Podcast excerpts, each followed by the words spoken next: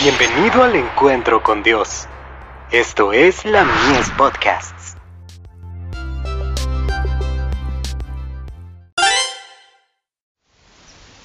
Cada día con Dios. Los sofismas de Satanás. Pero el hombre natural no percibe las cosas que son del Espíritu de Dios, porque para él son locura, y no las puede entender, porque se han de discernir espiritualmente.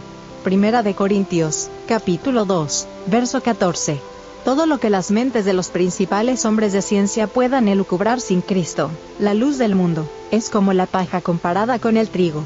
A Jesús le duele que tan pocos comprendan la ciencia de la unión con Él. Las mentes que no están dirigidas por Dios, no pueden entender la ciencia de la redención. El misterio de la piedad solo se encuentra en el alma creyente desprovista del yo. El mayor en el reino de los cielos es el que está dispuesto a aprender como un niño, se consideraba que el conocimiento y la educación de Nicodemo eran grandes y profundos, pero Cristo le mostró que no valía nada a la vista de Dios, tenía que nacer de nuevo. Debía recibir nuevas ideas y entender que Dios se encuentra en toda verdadera ciencia. El Señor no solo espera que los hombres hagan lo mejor posible, sino que aprendan y eduquen a los demás. Entonces podremos decir, yo sé a quien he creído. Jesús es el pan de vida. Si me alimento de Él, seré uno con Cristo en Dios. Al relacionarnos con cualquier aspecto de la obra de Dios, debemos usar fuego sagrado.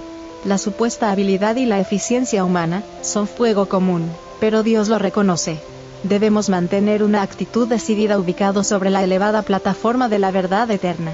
Ha llegado el momento cuando todos los que trabajan en la obra de Cristo ostentarán la marca de Dios en sus palabras, espíritu y carácter, y en la honra que le tributan a Emanuel. Mientras nuestros hermanos divagaban acerca del misterio de la fe y la piedad, podrían haber resuelto el problema si hubieran proclamado, yo sé que Cristo es mi porción eterna. Su misericordia y su bondad me han engrandecido. La verdad de Dios no ha sido magnificada por su pueblo creyente, porque no ha logrado que forme parte de su experiencia personal.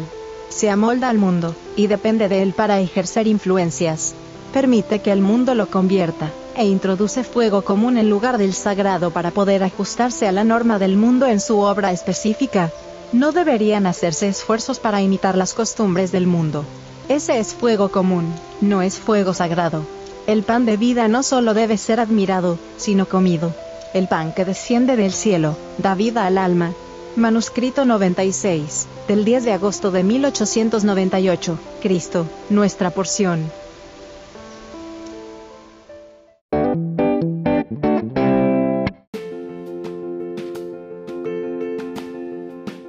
Visítanos en www.ministeriolamies.org para más contenido. Dios te bendiga.